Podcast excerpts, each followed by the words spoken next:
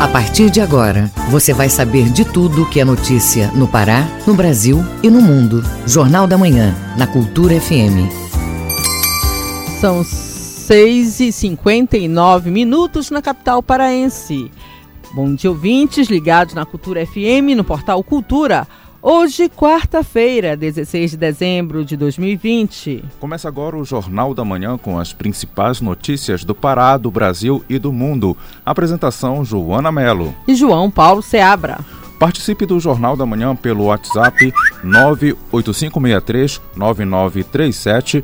Mande mensagens de áudio e informações do trânsito.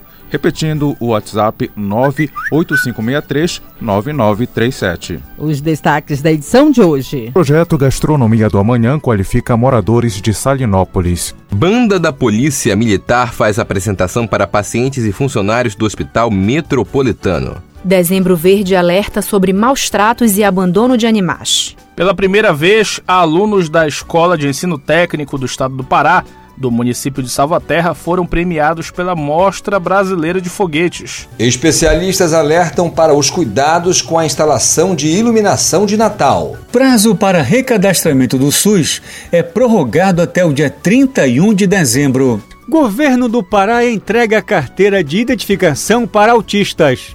Projeto Natal das Luzes tem programação no Mangal das Garças. Deputado Chicão do MDB é o novo presidente da Assembleia Legislativa do Pará. Feira do Livro Espírita de Belém ocorre até 20 de dezembro. Governo do Estado anuncia aumento de 3% nos salários dos delegados. Tem também as notícias do esporte. Serão conhecidos hoje os dois clubes que vão subir para a divisão de elite do futebol paraense. Paysandu é contra a reunião de Assembleia Geral convocada pela Federação Paraense de Futebol. E ainda nesta edição, o governo federal vai pagar a estados e municípios as perdas causadas pela Lei Candir. O consumidor brasileiro está mais cauteloso nas compras de Natal por conta da pandemia. Prefeitos eleitos do Marajó discutem abastecimento de água na região. Essas e outras notícias agora no Jornal da Manhã. 7 horas e 2 minutos. 7 e 2. O Pará é notícia. Projeto Gastronomia do Amanhã está qualificando moradores da cidade de Salinópolis, Nordeste Paraense. A proposta é oferecer geração de emprego para a população que vive em situação de vulnerabilidade social. Acompanhe na reportagem. O projeto já passou por sete cidades do estado, ensinando pessoas que desejam trabalhar com gastronomia. Jusirene Fonseca participou da qualificação em Icoaraci e conta que já tem planos para atuar na área. Já tinha um pouco de conhecimento, agora com o curso, né, eu sinto que eu já posso montar meu negócio. A cada edição, cerca de 20 alunos têm a oportunidade de estudar com chefes e outros profissionais renomados no mercado, com aulas teóricas e práticas. A analista de responsabilidade social da Equatorial Energia Pará, Michele Miranda, comenta os benefícios que os conhecimentos adquiridos podem trazer. De mostrar que a culinária, que a gastronomia, ele é um, além de um prazer, ele também gera renda, né? Ele dá, traz o empreendedorismo para as pessoas. E aí o curso de gastronomia da manhã ele veio para apresentar isso à população e junto com o apoio do Sebrae também mostrando que a pessoa pode empreender, que a pessoa pode, pode ter sua autonomia financeira. O curso na cidade de Salinópolis segue até sexta-feira. O projeto Gastronomia do Amanhã iniciou atividades em março desse ano no município de Barcarena. João Paulo Seabra, Rede Cultura de Rádio. Prefeitos eleitos de municípios do Marajó se reúnem para discutir os desafios das novas gestões municipais no arquipélago. O abastecimento de água é um desses desafios, como revela o repórter Edelson Vale. A Companhia de Saneamento do Pará Cozampa recebeu na última segunda-feira, dia 14 deste mês, a visita da prefeita e do vice-prefeito eleitos do município de Ponta de Pedras, aqui no Marajó, Na ocasião foi discutida a situação atual do abastecimento e possíveis melhorias para o sistema que atende a cidade, que tem cerca de 25 mil habitantes. A reunião ocorreu na sede da COSAMPA, em Belém do Pará. De acordo com a prefeita eleita, Consuelo Castro, o abastecimento é intermitente e moradores do centro da cidade pedem a melhora do abastecimento de água. Na reunião recebemos a informação que uma equipe irá ao local verificar a vazão dos poços, aumentar a produção de água para que o horário de fornecimento seja estendido e posteriormente haverá ação para melhorar a distribuição da água. Além dos novos gestores de Ponta de Pedras e da presidência da COSAMPA, estavam presentes ainda a equipe responsável pela unidade das Ilhas do Pará da companhia. O presidente da COSAMPA, José Antônio de Ângeles, garantiu que na próxima semana técnicos irão à cidade realizar manutenção no sistema de abastecimento de água. De Soura, Delson Vale, Rede Cultura de Rádio. Alunos de Escola Técnica do Marajó conquistam premiação na Mostra Brasileira de Foguetes. Esse e outros destaques estão no Giro do Interior, com Bruno Barbosa. 11 estudantes vão receber certificados e medalhas na iniciativa que visa despertar o interesse pela astronomia, astronáutica, física e ciências afins e a difusão de conhecimentos básicos de forma lúdica e cooperativa. No sudoeste do Pará, uma equipe do Ideflor Bio realizou expedição técnica científica para a Gleba São Benedito, localizada nos municípios de Jacareacanga e Novo Progresso, divisa com as cidades de Paranaíta e Alta Floresta, no estado do Mato Grosso. A atividade realizou levantamentos biológicos, socioeconômicos, fundiários e de meio físico para consolidar o programa estadual Territórios Sustentáveis. Na região Sudeste, depois de cinco meses de muito treinamento e aprendizado, foi realizada no plenário da Câmara Municipal de Parauapebas a solenidade de formatura das crianças que participaram do projeto de formação de primeiros socorristas mirins, chamado de Samuzinho. No evento do último sábado, as crianças simularam atendimentos de urgência e emergência. A cerimônia teve a presença dos pais, amigos, colaboradores e autoridades, que entregaram os certificados de conclusão aos participantes. Bruno Barbosa, Rede Cultura de Rádio. 7 horas e 6 minutos. 7 e 6. Jornal da Manhã. Você é o primeiro a saber. Governo do Estado entrega nova agência do Bampará no bairro de São Brás. O espaço conta com instalações modernas e faz parte do planejamento de expansão bancária da instituição. O repórter Felipe Feitosa tem os detalhes. A nova agência do Bampará funciona na Avenida Conselheiro Furtado 2879, no bairro de São Brás. No estabelecimento, os clientes vão poder acessar os serviços de crédito, câmbio e relações institucionais.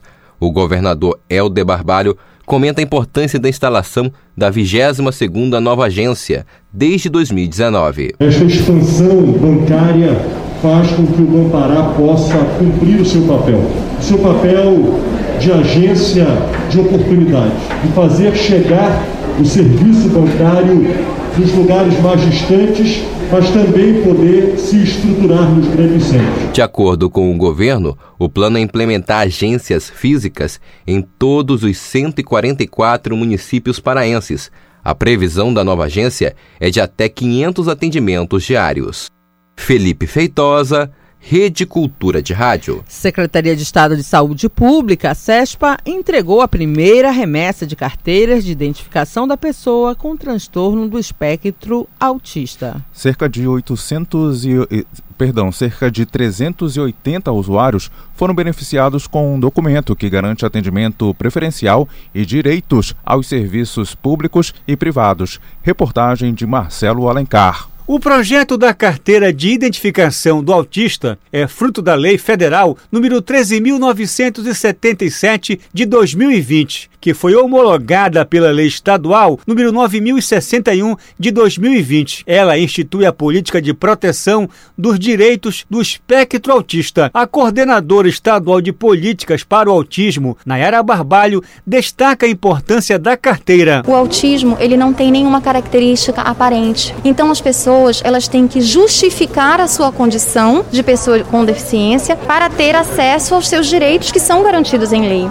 Então a carteira ela vai facilitar o acesso à garantia desses direitos com prioridade, por exemplo, em esperas tanto na rede pública como na rede particular. As carteiras entregues aos usuários fazem parte da região metropolitana de Belém, Ananindeua, Santa Isabel e Santa Bárbara. O cadastramento foi realizado durante o mês de outubro. Naira Barbalho aponta a relevância do cadastramento para as famílias que possuem pessoas com transtorno do espectro autista. É muito importante que todo mundo tenha alguém na família com autismo, que seja pessoa com autismo. Acesse o site www.saude.pa.gov e preencha o cadastro da carteira. As entregas das carteiras também acontecem hoje numa ação no município de Castanhal. As demais serão distribuídas para as regionais de saúde referentes ao primeiro lote de cadastramento. A carteira do autista garante prioridades nas áreas de saúde, educação e assistência social. Marcelo Alencar, Rede Cultura de Rádio. 7 horas e 10 minutos. 7 e 10. Você está ouvindo Jornal da Manhã. O trânsito na cidade. E agora vamos às notícias do trânsito com o repórter Marcelo Alencar, que está ao vivo. Bom dia, Marcelo. Bom dia, João Paulo Seabra, Joana Melo e todos os ouvintes do Jornal da Manhã. A gente começa falando com a movimentação do trânsito na BR-316, do entroncamento até o viaduto do Coqueiro. E observamos que em ambos os sentidos a movimentação é bastante tranquila. João, Joana, acontece nesse momento, é, no trecho da passagem Jardim Brasil até o Parque Ambiental de Ananindeua, conhecido como Antônio Danúbio, um pequeno congestionamento. É importante que o motorista fique atento aí para evitar demais problemas. Esse engarrafamento é intenso na BR-316 e com certeza o motorista precisa encontrar outras alternativas. É, o engarrafamento, João, fica no sentido Marituba-Ananindeua. Vamos conferir agora a movimentação na Avenida Almirante Barroso. Movimentação bastante tranquila, mas com moderação. Visconde Souza Franco com a Boaventura da Silva vai fluindo levemente. João Paulo II com a perimetral, a gente já observa aqui pela perimetral, próximo da esquina da João Paulo II, o trânsito também está tranquilo. Já no sentido eh, da João Paulo, de Ananindeua para Belém, precisamente na esquina da perimetral, a gente observa a movimentação bastante intensa nas primeiras horas desta manhã. Augusto Montenegro, o trânsito vai fluindo bem, sem nenhum tipo de complicação. Na Avenida Celso Malché com a Rua São Domingos, dentro do bairro da Terra Firme, movimentação bastante tranquila também. Gentil Bittencourt com a Vila Coimbra, o trânsito tá, está bastante intenso. Na Cipriano Santos com Almirante Barroso, o trânsito vai fluindo bem. Na Avenida Bernardo Saião com a José Bonifácio, dentro do bairro do Guamá, é aqui que o motorista também precisa redobrar os seus cuidados, porque a gente observa trânsito engarrafado e principalmente grande quantidade de veículos de carga pesada que se deslocam aos trapiches das embarcações que seguem ali para os municípios do estado do Pará. Avenida Doutor Freitas com a Avenida Rômulo Melhorana, em ambos os sentidos, vai fluindo bem, mas com moderações. São as informações do trânsito desta manhã. Marcelo Alencar, direto da redação para o Jornal da Manhã, volta com vocês, Joana Melo e João Paulo Seabra. Ok, obrigado Marcelo, bom dia e bom trabalho. 7 horas e 12 minutos. 7 e 12. Ouça a seguir no Jornal da Manhã. Dezembro Verde faz alerta sobre maus tratos de animais. Cultura FM aqui você ouve primeiro, a gente volta já. Estamos apresentando Jornal da Manhã. Minuto da Justiça. Pessoal, como o padre Benedito chegou em casa doido, vai até perder a casa dele. Devendo, é mais de 15 anos da PTU. Eu digo, compadre, pare esta pouca sem vergonha. O senhor já não está esta dívida toda? Participe então pelo menos da, da coisa, da semana da conciliação. É, vai ter. Você pode resolver o seu problema lá. Pessoal, vai ter a semana da conciliação do Poder Judiciário A expectativa da EMAD é 3 mil processos para ser resolvida. Participe disto. Vamos participar e vamos resolver os nossos problemas. Meu nome é Paminondas e este é o programa Escuta Mano Meu Recado, do Tribunal de Justiça do Estado do Pará. Já fizeste tua inscrição no edital de artes visuais da Lei Emergencial Aldir Blanc? Não esquece! O prazo de inscrição de projetos para artes visuais de todo o estado é até o dia 18 de dezembro.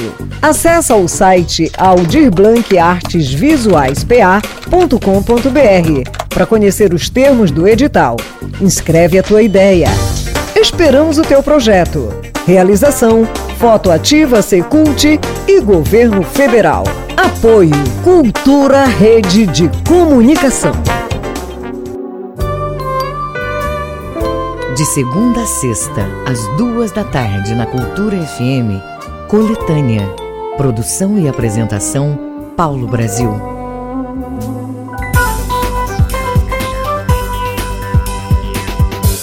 Voltamos a apresentar Jornal da Manhã. Previsão do tempo. De acordo com a Secretaria de Meio Ambiente e Sustentabilidade, em Belém, região metropolitana, quarta-feira de tempo parcialmente nublado ao longo da manhã. À tarde e à noite são esperadas chuvas fracas a moderadas. Mínima de 24, máxima de 32 graus em Ananhandeua. No Nordeste Paraense, a previsão de sol com nebulosidade variável em boa parte do dia. No final da tarde até o início da noite, podem cair chuvas fracas a moderadas. Em Tomé Açu, mínima de 23, máxima de 32 graus. Na região do arquipélago do Marajó, quarta-feira é de tempo aberto em boa parte do dia. Do meio da tarde em diante são esperadas pancadas de chuva. Em breves, a variação de temperatura fica entre 23 até 33 graus. 7 horas e 15 minutos. 7 e 15. Jornal da Manhã. Você é o primeiro a saber. Viva com saúde. E o Brasil volta a registrar mais de 900 mortes diárias por Covid-19. Nesta terça-feira, o país registrou 915 mortes e 44.849 casos da doença. Com isso, o país chegou a 182.854 óbitos e a 6.974.258 pessoas infectadas pelo novo coronavírus desde o início da pandemia. De acordo com os dados coletados até às 8 horas desta terça-feira, a média de óbitos nos últimos sete dias é de 667.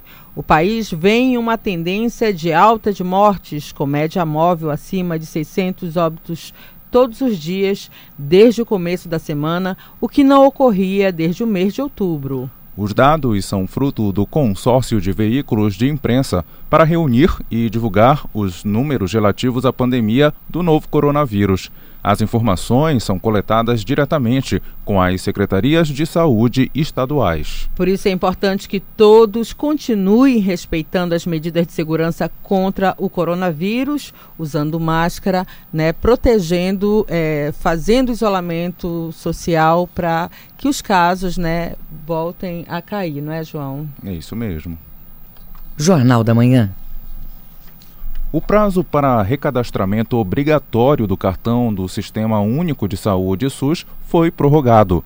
Agora, os beneficiários têm até o último dia do ano para atualizar seus dados. De acordo com as informações da Secretaria Municipal de Saúde, SESMA, Belém está abaixo da meta de atualizações, que é de 24% da população do município. O repórter Marcelo Alencar traz os detalhes. O recadastramento do cartão do SUS pretende atualizar o banco de dados do governo federal, referente a algumas cidades. É fundamental para que ocorra repasse de verbas da União. Na unidade básica de saúde do bairro da Cremação, o público comenta porque é essencial manter os dados cadastrais do cartão SUS atualizado. Todos os seus familiares utilizam o SUS? Nem todos, mas tem a maior parte, meus filhos, meus netos, a maior parte dos meus bisnetos, tudo participar do cartão do SUS, né? Porque para nós é muito necessário e importante. Porque com ele você pode ir em qualquer hospital público, você tem direito de usar ele. Você quer dia, é dia 30, né, esse recadastramento. É por isso que eu tô correndo atrás já, né? Para é não estar tá em cima da hora. Se não tiver o cartão, você não é cadastrado em nada e não faz exame nenhum. O senhor já sabia da informação que é necessário fazer o recadastramento? Não, não, não, não sabia não. Os usuários podem fazer o recadastramento de forma presencial em uma das unidades básicas da cidade com os agentes comunitários de saúde ou no site cartãosus.com.br. O não recadastramento pode causar problemas no acesso aos serviços públicos de saúde. O enfermeiro do Departamento de Ações em Saúde da Secretaria Municipal de Saúde, SESMA, Rodrigo Balieiro, explica os fatores de contribuição para a baixa adesão do cadastramento na capital paraense. Os fatores são múltiplos. Um deles, por exemplo, anteriormente não havia uma preocupação do cadastramento do usuário para acessar as nossas unidades básicas de saúde. Com a mudança do modelo de financiamento, em virtude de determinação do governo federal, a população deve estar devidamente cadastrada no sistema de atenção primária do SUS. Fato este que em grandes cidades, como a do município de Belém, realmente demanda um pouco mais de tempo. A atualização é obrigatória para as famílias que recebem benefícios sociais federais. Até o momento, a Secretaria realizou 21.561 cadastros. Somando os cadastros feitos presencialmente com os virtuais, a SESMA já soma 157.882 pessoas que já atualizaram seus dados. Rodrigo Balieiro dá mais detalhes de como fazer o cadastramento. O cadastro é simples e intuitivo. Basta obrigatoriamente ter em mãos CPF ou cartão do SUS. Você pode acessar do seu computador ou do próprio smartphone o site sistemas.belém.pa.gov.br barra cadastro traço SUS. Lá você preenche informações pessoais como nome, nome do pai, nome da sua mãe, dados sociodemográficos, informações de saúde e o seu endereço completo. A SESMA recomenda que em uma família o primeiro cadastro a ser feito seja do responsável familiar. Marcelo Alencar, Rede Cultura de Rádio. Dezembro Verde alerta sobre maus tratos e abandono de animais. Em Belém, quem soltar ou abandonar animais em vias públicas pode receber multas de 500 reais. A reportagem é de Tamires Nicolau. Abandonar ou maltratar animais é crime previsto em lei federal e este ano, conforme a nova legislação, a pena de detenção aumentou para até cinco anos. No estado, em 2018 e no primeiro trimestre de 2019, a Polícia Civil registrou 46 boletins de ocorrências de maus tratos contra animais. Do total, 44 foram resolvidos com termo circunstanciado de ocorrência. O vice-presidente da Comissão de Defesa dos Direitos dos Animais da OAB Pará, Albenis Neto, explica o que configura o crime de maus tratos. O crime de maus tratos ele tem diversas modalidades para ser configurado. E a jurisprudência brasileira coloca o abandono de animais como uma das modalidades de maus tratos. Porque existem diversas modalidades de maus tratos. Não só aquela agressão física, o excesso um pouco de violência, mas também a privação de fome, a privação de uma água, é, um, um, animal que ele fica exposto a intempéries do tempo, ou sempre fica naquele quintal, pega chuva, não tem uma cobertura. Isso tudo pode ser considerado maus tratos. Em Belém, a Lei Municipal 9202 afirma que os atos de crueldade contra os animais são punidos com multa. Quem soltar ou abandonar os bichos em vias públicas pode receber multa de 500 reais. O valor pode dobrar em caso de abandono de animais doentes, feridos, idosos e debilitados e por atropelamento sem prestação de socorro. A cantora Flávia Lima tem sete gatos e fala sobre o significado dos animais. Os meus gatos, durante essa pandemia, foram meus principais amigos e seres que estavam aqui me ajudando e partilhando amor e parceria. Então seja parceiro do seu animal, seja ele qual for. Tem gente que cria cobra, tem gente que cria hamster, que é um ratinho. Seja ele qual for, ele tem direito à vida ele tem direito a ser respeitado. A Organização Mundial da Saúde estima que mais de 30 milhões de cães e gatos estejam em situação de abandono no Brasil. As denúncias de maus tratos em animais podem ser feitas na Unidade Integrada de Polícia do Meio Ambiente, na Avenida Augusto Montenegro, número 155, ou pelo número 181. Tamiris Nicolau, Rede Cultura de Rádio. 7 horas e 23 minutos. 7 e 23. Direto da redação. Voltamos a falar de Covid-19. Poliitinerantes continua atendimento a casos de Covid e de outras síndromes gripais. As informações é com Marcelo Alencar. Bom dia, Marcelo. Bom dia para você mais uma vez, Joana, e também para todos os ouvintes do Jornal da Manhã. Mais de 11 mil pessoas já foram beneficiadas pelas policlínicas itinerantes que o governo do Pará por meio da Secretaria de Estado de Saúde Pública, SESPA, criou após o mês de setembro em Belém para atender casos leves e moderados de Covid-19 e outras síndromes gripais. Joana, João, na capital prossegue os atendimentos pelas estruturas montadas na Unidade Básica de Saúde da Pedreira, Unidade de Referência Especializada URI no Reduto, Estádio Mangueirão e estacionamento do Hangar Centro de Convenções. Em todos esses locais que eu acabei de citar, o atendimento é feito por demanda espontânea. O paciente chega e logo é encaminhado para a triagem, com a verificação dos sinais vitais, como pressão arterial, temperatura, oxigenação de sangue e glicemia. Joana, de lá, se necessário, é, o paciente, a pessoa é encaminhada ao médico que, constatando a necessidade, o indicará para exames complementares. Em caso de suspeita de Covid-19, o paciente realiza exames e recebe medicamento quando há indicação médica. Os testes de RT-PCR são encaminhados para o Laboratório Central do Estado, lá sem Pará, que retornam os resultados.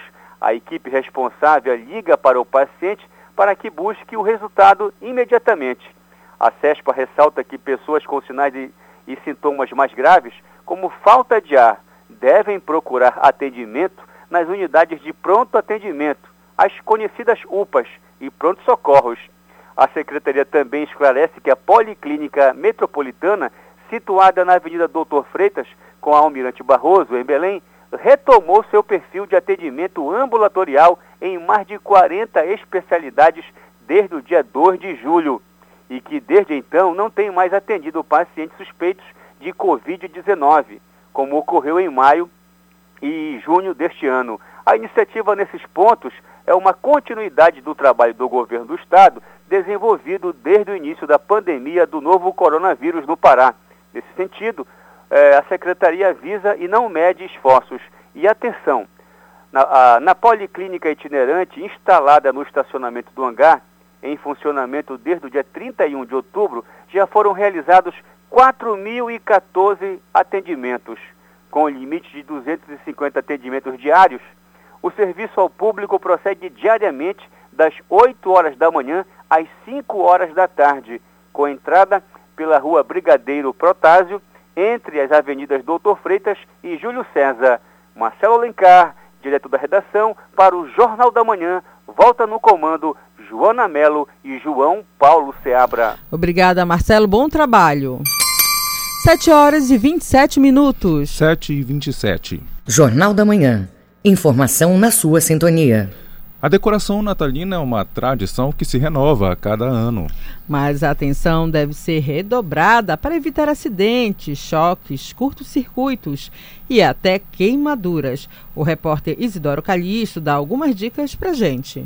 Todo mundo sabe que no mês de dezembro é o período das tradicionais decorações com luzes e pisca-pisca. Mas a atenção deve ser redobrada para evitar acidentes. Choques, curtos-circuitos e até queimaduras podem ocorrer as instalações precisam ser feitas com bastante atenção. Andréa Lira, técnica em laboratório, sofreu um acidente com choque elétrico de baixa voltagem. Ela fala que foi uma experiência traumática. Eu estava manuseando um aparelho e ele estava conectado na tomada e eu não percebi que estava passando corrente elétrica por ele. E nesse momento eu acabei tendo um choque, pegando um choque de baixa voltagem, mas naquele momento eu estava gestante e o que para muitos pode ser um choque de baixa voltagem, passa despercebido, mas para mim foi muito importante, porque com aquele choque, com aquela corrente elétrica, o meu bebê acabou tendo uma parada cardiofetal e isso foi fatal para mim.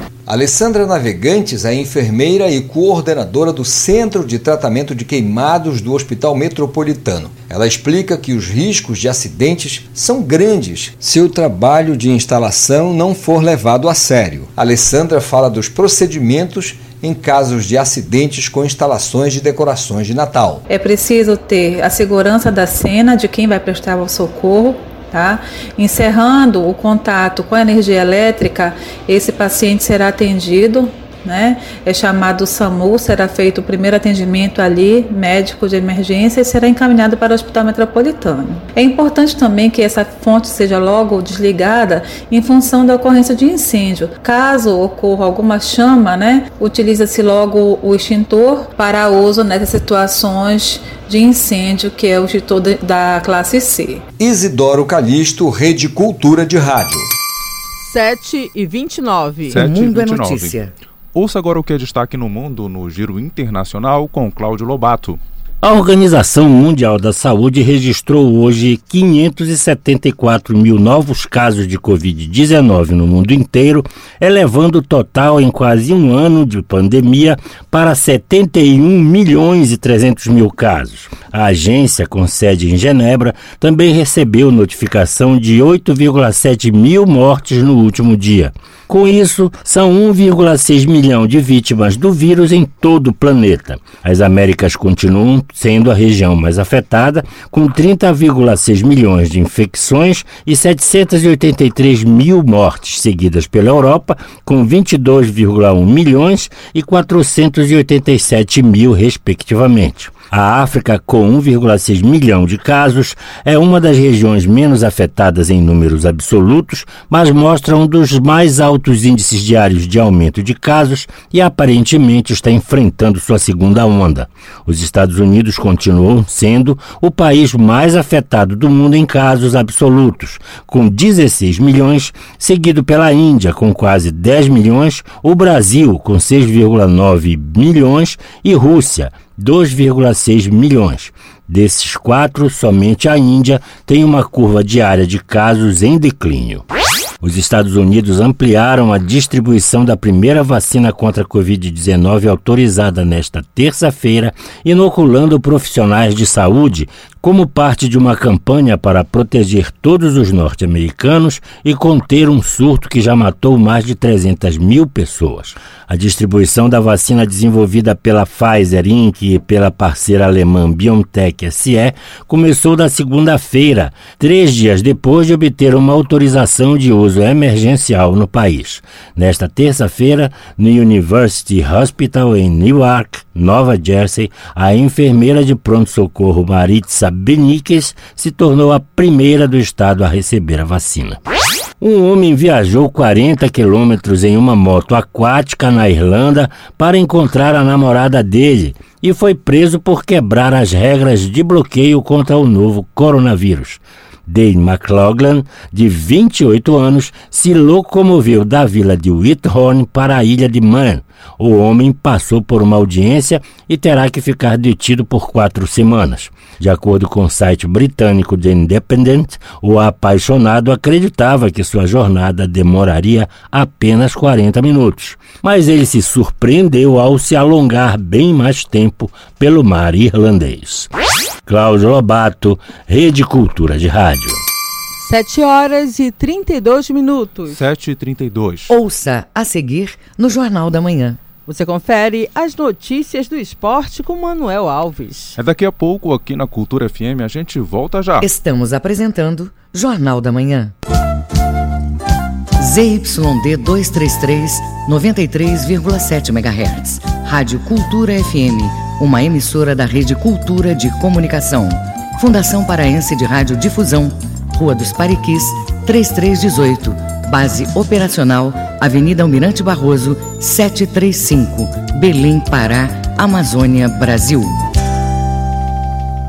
Voltamos a apresentar Jornal da Manhã. Tábuas de marés. De acordo com a Secretaria de Meio Ambiente e Sustentabilidade, maré baixa em Belém daqui a pouco às 8 da manhã. Ela volta a subir ao meio-dia e 36 e desce às 7h43 da noite. Em breves, no Marajó, a pré-amanhã é agora. Baixa mais 2h47 da tarde e a maré volta a subir às 7h34 da noite. E no porto da Vila do Conde, no município de Barcarena, a vazante ocorre logo mais, às 8 e 12 da manhã. Maré alta, a 1 e 10 da tarde, e ela desce às 8 e 2 da noite. 7 horas e 33 minutos. 7 e 33. Jornal da Manhã. Você é o primeiro a saber. Esporte. E agora é hora do esporte aqui no Jornal da Manhã e você vai conferir que o Paysandu é contra a reunião da Assembleia Geral convocada pela FPF e dois jogos hoje vão definir sobre a elite do futebol paraense e quem conta tudo pra gente é o Manuel Alves. A SMAC volta a campo hoje pelo Campeonato Brasileiro de Futebol Feminino da categoria Sub-16 que está acontecendo em Sorocaba, no interior de São Paulo. Até agora, a equipe paraense já fez dois jogos e perdeu os dois: para o Kinderman de Santa Catarina e para a Ferroviária de Araraquara. Hoje, às dez e meia da manhã, a SMAC enfrenta o Minas Brasília, mas só para cumprir tabela, porque já não tem chances de classificação. E o técnico Messi Nunes justifica a fraca campanha da SMAC nesse brasileiro. É, a SMAC veio com o intuito de participação, o intuito de aprendizagem, tendo em vista estamos engatinhando nessa categoria, né? E viemos aqui aprender. Tivemos poucos dias de treinamento, eh, 15 dias para trabalhar essa equipe, né? Fizemos uma seletiva onde nós descobrimos alguns valores e 15 dias de treinamento junto de oito atletas remanescentes do futsal. É bom salientar que quatro principais atletas nossas do futsal estão para o interior e os pais, devido à pandemia, não autorizaram as filhas a vir participar dessa competição. O estado de São Paulo lidera o ranking do futebol brasileiro de 2020. A informação é da Confederação Brasileira de Futebol. No ranking das federações, São Paulo em primeiro, Federação do Rio de Janeiro em segundo e Minas Gerais em terceiro a Federação Paraense de Futebol está em 12 lugar. No ranking dos clubes, o Palmeiras é o primeiro, Flamengo está em segundo e o Grêmio de Futebol Porto Alegrense, o terceiro colocado. Entre os clubes paraenses, o primeiro é o Paysandu, que é o número 28. O Clube do Remo é o número 53 do ranking. O terceiro melhor do Pará é o São Raimundo de Santarém, número 80. E o quarto melhor é o Bragantino, número 110 do ranking de clubes brasileiros. Nesse ranking estão os 220 clubes melhores colocados no conceito da Confederação Brasileira de Futebol. Serão realizados agora de manhã os dois jogos decisivos pelo Campeonato Paraense da Segunda Divisão. São jogos que vão apontar os finalistas e os que vão subir para o Parazão 2021. No estádio do Souza, às nove e meia da manhã, jogam São Francisco e Gavião. Apito de Nadilson Silva dos Santos e no estádio Mangueirão. Esporte Real e Tuna com arbitragem de Andrei da Silva e Silva. Vale lembrar que no jogo de ida o Gavião ganhou de 1 a 0 do São Francisco e joga pelo empate hoje. E a Tuna ganhou de 2 a 0 do Esporte Real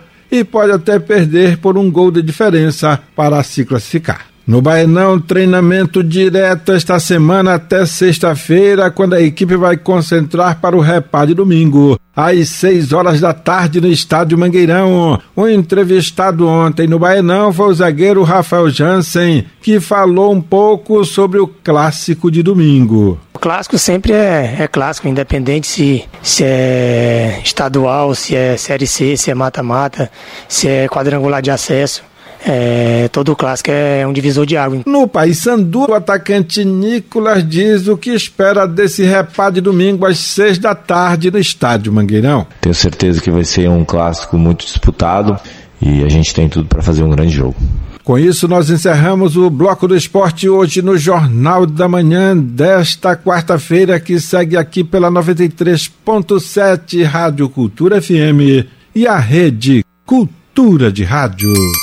7 horas e 38 minutos. 7 e 38. Fique sabendo primeiro, Jornal da Manhã, aqui na Cultura FM. Os números da economia. Câmara dos Deputados aprovou o acordo entre União e Estados que prevê o pagamento de compensação a estados e municípios pelos prejuízos causados pela Lei Candir. A disputa por esses recursos que vem se arrastando há décadas agora segue para a sanção presidencial. Ouça na reportagem de Cariane Costa, da Rádio Nacional em Brasília. 24 anos após o início do impasse da Lei Candir, a Câmara dos Deputados aprovou nesta segunda-feira o acordo entre União e Estados, que prevê o pagamento de 65 bilhões de reais pelo governo federal a estados e municípios até 2037. A disputa por esses recursos, que vem se arrastando há décadas, agora segue para a sanção presidencial. A polêmica começou em 1996, quando uma lei, a Candir, isentou as exportações do tributo ICMS, imposto que é dividido entre estados e municípios, e criou uma outra lei complementar de como seriam feitas as compensações aos estados e ao Distrito Federal. O texto determinou que o governo federal criasse um fundo para compensar esses entes federativos pela perda de arrecadação, mas esse fundo nunca saiu do papel. Desde então, começou uma disputa judicial de quanto a União deveria pagar para compensar os estados das perdas na arrecadação. Sem acordo, a Lei Candir foi parar no Supremo Tribunal Federal e o impasse foi resolvido após 24 anos. Mas para começar a valer o acordo, precisava do aval do Congresso Nacional. O projeto aprovado nesta segunda-feira regulamenta o pagamento de 65 bilhões de reais pelo governo federal a estados e municípios em um prazo de 17 anos. Da Rádio Nacional em Brasília, Cariane Costa. Mesmo com a queda na movimentação no comércio por conta da pandemia, o brasileiro segue comprando. Mas neste fim de ano o consumidor está mais cauteloso para não perder o controle e se endividar com as compras de Natal. Ouça na reportagem de Alexandra Fiore, da agência Rádio Web. As festas de fim de ano estão aí, mas há um cenário de incertezas econômicas diante da crise causada pela Covid-19. Por isso, o momento deve ser de cautela, se manter atento aos gastos nesse período para não comprometer o orçamento, principalmente se já estiver endividado. E olha que uma pesquisa realizada pela Confederação Nacional de Dirigentes Logistas, CNDL, e pelo SPC Brasil, em parceria com a Offerwise, revela que 26% dos brasileiros que possuem a intenção de presentear no Natal têm contas em atraso, mas o estudo aponta também que o índice teve uma queda de 7 pontos percentuais em relação ao ano passado. O levantamento aponta que 11% dos entrevistados que realizaram compras no Natal do ano passado admitem ter ficado com o nome sujo. A especialista em finanças da CNDL, Merula Borges, alerta que o recomendável é não comprar por impulso e planejar as despesas de acordo com o orçamento, sempre priorizando a quitação prestação de contas. Ir para a loja só com aquele valor que foi estabelecido, evitar as compras por impulso. A gente percebeu na pesquisa, boa parte dos consumidores que tiveram o nome é, negativado no passado não conseguiu regularizar a situação. Então é importante se manter dentro do orçamento, evitar parcelamentos, pedir descontos e pesquisar os preços. A pesquisa ainda indica que uma pequena parte dos consumidores também vai agir de maneira não recomendável. 9% deixarão de pagar alguma conta para realizar as festas de Natal, enquanto 7% não vão quitar contas para comemorar o Réveillon. Os compromissos financeiros mais mencionados, no caso daqueles que deixarão de quitá-los, são TV por assinatura, cartão de crédito e contas de água e luz. A gente ainda tem, é, no começo do ano, agora as contas típicas de início de ano, né? Os impostos, material escolar também e deixar de pagar alguma conta é só adiar o problema e virar uma bola de neve, no caso, por exemplo, do cartão de crédito. O cartão de crédito tem uma das maiores taxas de juros do mercado. É assustador que muitos consumidores pensem em deixar de pagar o cartão de crédito. Em média, o valor das dívidas responsáveis pela negativação é de 550 reais. Agência Rádio Web de Brasília, Alexandra Fiore. Agora acompanhe os indicadores econômicos desta quarta-feira com Cláudio Lobato. O Ibovespa, principal indicador da Bolsa de Valores brasileira, fechou em alta de 1,34% aos 116.148 pontos. Os dados mostram saldo positivo de estrangeiros no mercado secundário brasileiro de 7,89 bilhões em dezembro até o dia 11, confirmando a percepção de que parte dessa liquidez está sendo direcionada a mercados emergentes como o Brasil o governo pediu ao Congresso Nacional a fixação da meta de resultado primário para 2021 em déficit de até 247 bilhões e 118 milhões de reais. O novo valor consta em ofício enviado pelo ministro da Economia, Paulo Guedes, ao presidente do Congresso, senador Davi Alcolumbre. Além disso, o governo enviou ao Congresso a previsão de R$ 1.088 de valor para o salário mínimo em 2021, sem aumento real. A previsão do rombo ficou maior que os 232 bilhões apontados, porque foi incluído aí o valor a ser gasto com a compra de vacinas contra a Covid-19. O governo já anunciou que vai destinar 20 bilhões de reais para imunizar a população. Embora o crédito extraordinário para as vacinas possa ser aberto em 2020, sua execução se dará apenas no ano que vem, uma vez que é praticamente inviável assinar os contratos até o fim deste ano. Com isso, a despesa seguirá fora do teto de gastos, o que limita o avanço das despesas à inflação, mas não se aplica aos gastos imprevistos contra a Covid-19, mas sensibiliza o resultado primário. O dólar comercial fechou em queda de 0,66% diante do real, cotado a R$ 5,08 na venda. Na terça-feira, a moeda norte-americana teve alta de 1,52% na comparação com o real, cotada a R$ 5,12 na venda. O euro fechou em baixa de 0,64%, cotado a R$ 6,18 na venda. O grama do ouro hoje custa R$ 303,67 e o rendimento da cadeia caderneta de poupança com aniversário nesta quarta-feira é de 0,5%. Cláudio Lobato, Rede Cultura de Rádio. 7 horas e 45 minutos. 7 e 45. Ouça a seguir no Jornal da Manhã. A Lepa elege deputado Chicão como novo presidente. Cultura FM, aqui você ouve primeiro, a gente volta já. Estamos apresentando Jornal da Manhã.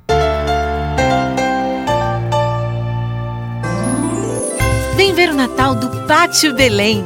O Natal do nosso jeito, com as nossas cores, cheiros e sabores. E no nosso Natal, presente também é especial. Cada 300 reais em compras, você troca por um cupom para concorrer ao Mercedes GLA 200 FF Style, com cupons em dobro aos domingos e segundas. Vem ver o Natal Pátio Belém, o Natal paraense, de coração. Voltamos a apresentar Jornal da Manhã.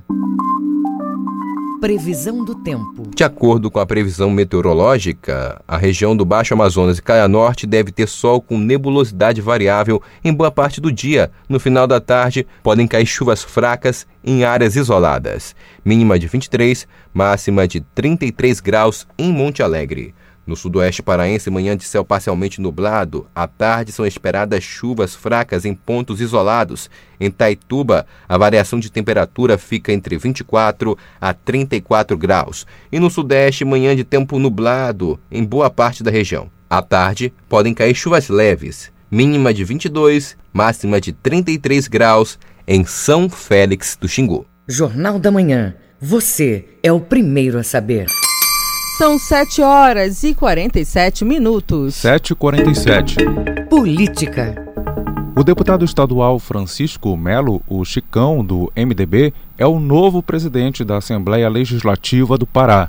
A votação aconteceu nesta terça-feira. O repórter Isidoro Calixto tem mais informações. Na votação para presidente da 19ª legislatura, o deputado Chicão concorreu em chapa única e teve no total 36 votos dois votos em branco, um voto nulo e uma abstenção. Apenas um deputado não compareceu para votar. Chicão vai substituir o deputado Dr. Daniel, também do MDB, eleito prefeito do município de Ananindeua nas últimas eleições. O deputado Chicão falou dos planos para presidir a Alepa. Nós vamos sentar com o presidente, o deputado Daniel, para termos as informações da casa, uma coisa, coisa simples.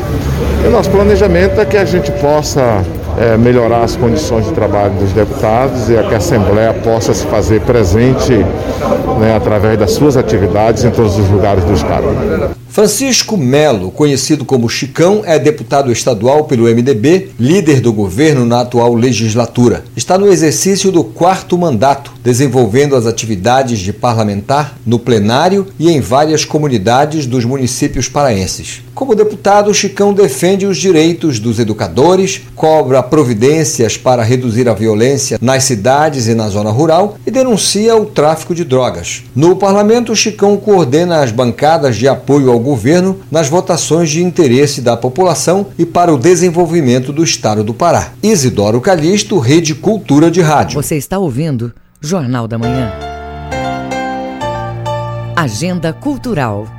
União Espírita Paraense promove até o dia 20 desse mês a 31ª Feira do Livro Espírita de Belém, são cerca de 2 mil títulos entre lançamentos e obras básicas do Espiritismo. A reportagem é de Tamires Nicolau. A Feira do Livro Espírita oferece descontos de 20% a 40%. Outra possibilidade é adquirir os livros por meio de delivery. A taxa de entrega é de R$ 8,00. O responsável pelo acervo das obras na União Espírita, Edinaldo Calixto, conta o que o público pode esperar dos livros o acervo espírita, da doutrina dos espíritos, através das obras. É, nós temos lá aproximadamente 2 mil títulos, a partir das obras básicas do Espiritismo, as cinco obras básicas do Espiritismo, e todas as demais obras que vão trazer todo o consolo que é a proposta do Espiritismo. No espaço também ocorre o bazar solidário, com a venda de panos de prato, tapetes, toalhas de mesa, itens de decoração e peças natalinas. O bazar e a feira funcionam até esse domingo. O responsável pelo acervo das obras na União Espírita, Edinaldo Calixto, faz um convite ao público. A feira vai até o dia 20 de dezembro o horário de funcionamento é das 8 às 12 horas de atendimento ao público, mas você pode também fazer contato pelo telefone no 3223 4082 e solicitar sua obra, que a gente pode inclusive entregar por delivery. O evento ocorre na rua Oswaldo Cruz, número 45, próximo à Avenida Presidente Vargas. Tamires Nicolau, Rede Cultura de Rádio. 60 músicos da banda da Polícia Civil promovem apresentação nesta quarta-feira aos pacientes do Hospital Metropolitano. A iniciativa tem o objetivo de colaborar com a situação emocional de quem faz tratamento na unidade. O repórter Felipe Feitosa tem as informações. A programação que vai ocorrer no Hospital Metropolitano traz no repertório canções da música popular brasileira e temas natalinos. A supervisora do Centro de Imunização do Hospital Metropolitano, Natália Failache, comenta a importância de levar música ao ambiente hospitalar. É falar do seu poder de união. A música ela une pessoas, ela trata humor, a depressão, a ansiedade, o estresse. Isso são sentimentos que nos encontramos aqui no hospital diariamente.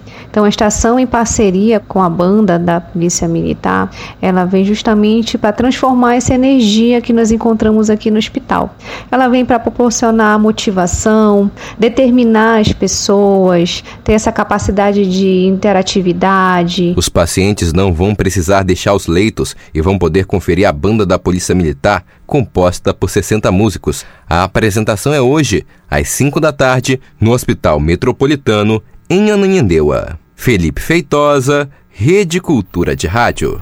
O Mangal das Garças já tem atração neste final de semana do projeto Natal das Luzes. A programação ainda vai ter arrecadação de brinquedos no local. Confira na reportagem de João Paulo Seabra. Quem for ao Mangal das Garças neste domingo vai conferir apresentações gratuitas do coral natalino Vocal Celebração. Os espetáculos fazem parte do projeto Natal das Luzes, como informa Luciana Argolo, que é gerente comercial dos espaços administrados pela Pará 2000. E é um projeto que ele visa trazer um pouco de luz à vida dos paraenses nesse momento de pandemia. É, o projeto ele conta com uma programação cultural dentro da Estação das Docas e no parque ele está trazendo algumas programações diferenciadas no período da manhã. A visita ao espaço deve seguir os protocolos de segurança contra a Covid-19 com uso de máscara obrigatório. Além disso, os visitantes ainda podem colaborar com a doação de brinquedos no Mangal e outros espaços administrados pela Pará 2000, como detalha Luciana Argolo. Durante a programação do projeto Natal das Luzes da Pará 2000, nós teremos três pontos de arrecadação de brinquedos. Um na Orla do Armazém 3, na Estação das Docas, outro no Centro de Acolhimento do Parque Estadual do Tinga e no Mangal das Garças. A ação é uma parceria com o projeto Liga do, Be do Bem, que todos os anos presenteia crianças nas manhãs de Natal. O Mangal das Garças funciona de terça a domingo de 8 da manhã até 6 da tarde. João Paulo Seabra, Rede Cultura de Rádio. Fique sabendo primeiro, Jornal da Manhã, aqui na Cultura FM. São 7 horas e 54 minutos. 7 e 54. Direto da redação. E agora vamos às últimas notícias desse Jornal da Manhã com o repórter Marcelo Alencar, que fala para gente que o governo propõe um novo salário mínimo de R$ 1.088 a partir do dia 1 de janeiro de 2021. Quem traz as informações é o repórter Marcelo Alencar, direto da redação. Bom dia mais uma vez, Marcelo. Bom dia mais uma vez para você, para Joana e principalmente para todos os ouvintes do Jornal da Manhã. A presidência da República prevê o valor do salário mínimo de mil reais e de R$ 1.088 para o ano de 2021. O valor consta de mensagem modificada ao projeto da Lei de Diretrizes Orçamentárias LDO do próximo ano, que deverá ser votado ainda hoje pelo Congresso. O novo valor de R$ 1.088 com certeza vai impactar na inflação Nessa semana, estudos do DIESE, Departamento Intersindical de Estatística e Estudos Socioeconômicos, mostraram que o valor do atual salário mínimo é cinco vezes menor que o necessário para sustentar uma família. O levantamento leva em consideração uma série de fatores, como o preço da cesta básica. Segundo o DIESE, o piso nacional necessário para o, para o atual momento deveria ser de R$ 5 mil R$ 289,53. A inflação, João, a gente é, lembra que o reajuste é de apenas R$ 43,00. Em termos percentuais, representa 4,11%, enquanto a estimativa é de 5% de inflação. Marcelo Alencar, diretor da redação do Rádio Jornalismo, para o Jornal da Manhã, volta no comando Joana Melo e João Paulo Seabra. Obrigado, Marcelo. Bom dia, bom trabalho. 7 horas e 56 minutos. Termina aqui o Jornal da Manhã desta quarta-feira, 16 de dezembro de 2020. Na apresentação, João Paulo Seabra. Joana Melo. Se você quiser ouvir esta ou outras edições do Jornal da Manhã, acesse a conta do Jornalismo Cultura no castbox.fm. Outras notícias você confere a qualquer momento na nossa programação. Acompanhe agora o Conexão Cultura. Uma excelente quarta-feira para você e até amanhã. O Jornal da Manhã é uma realização da Central Cultura de Jornalismo.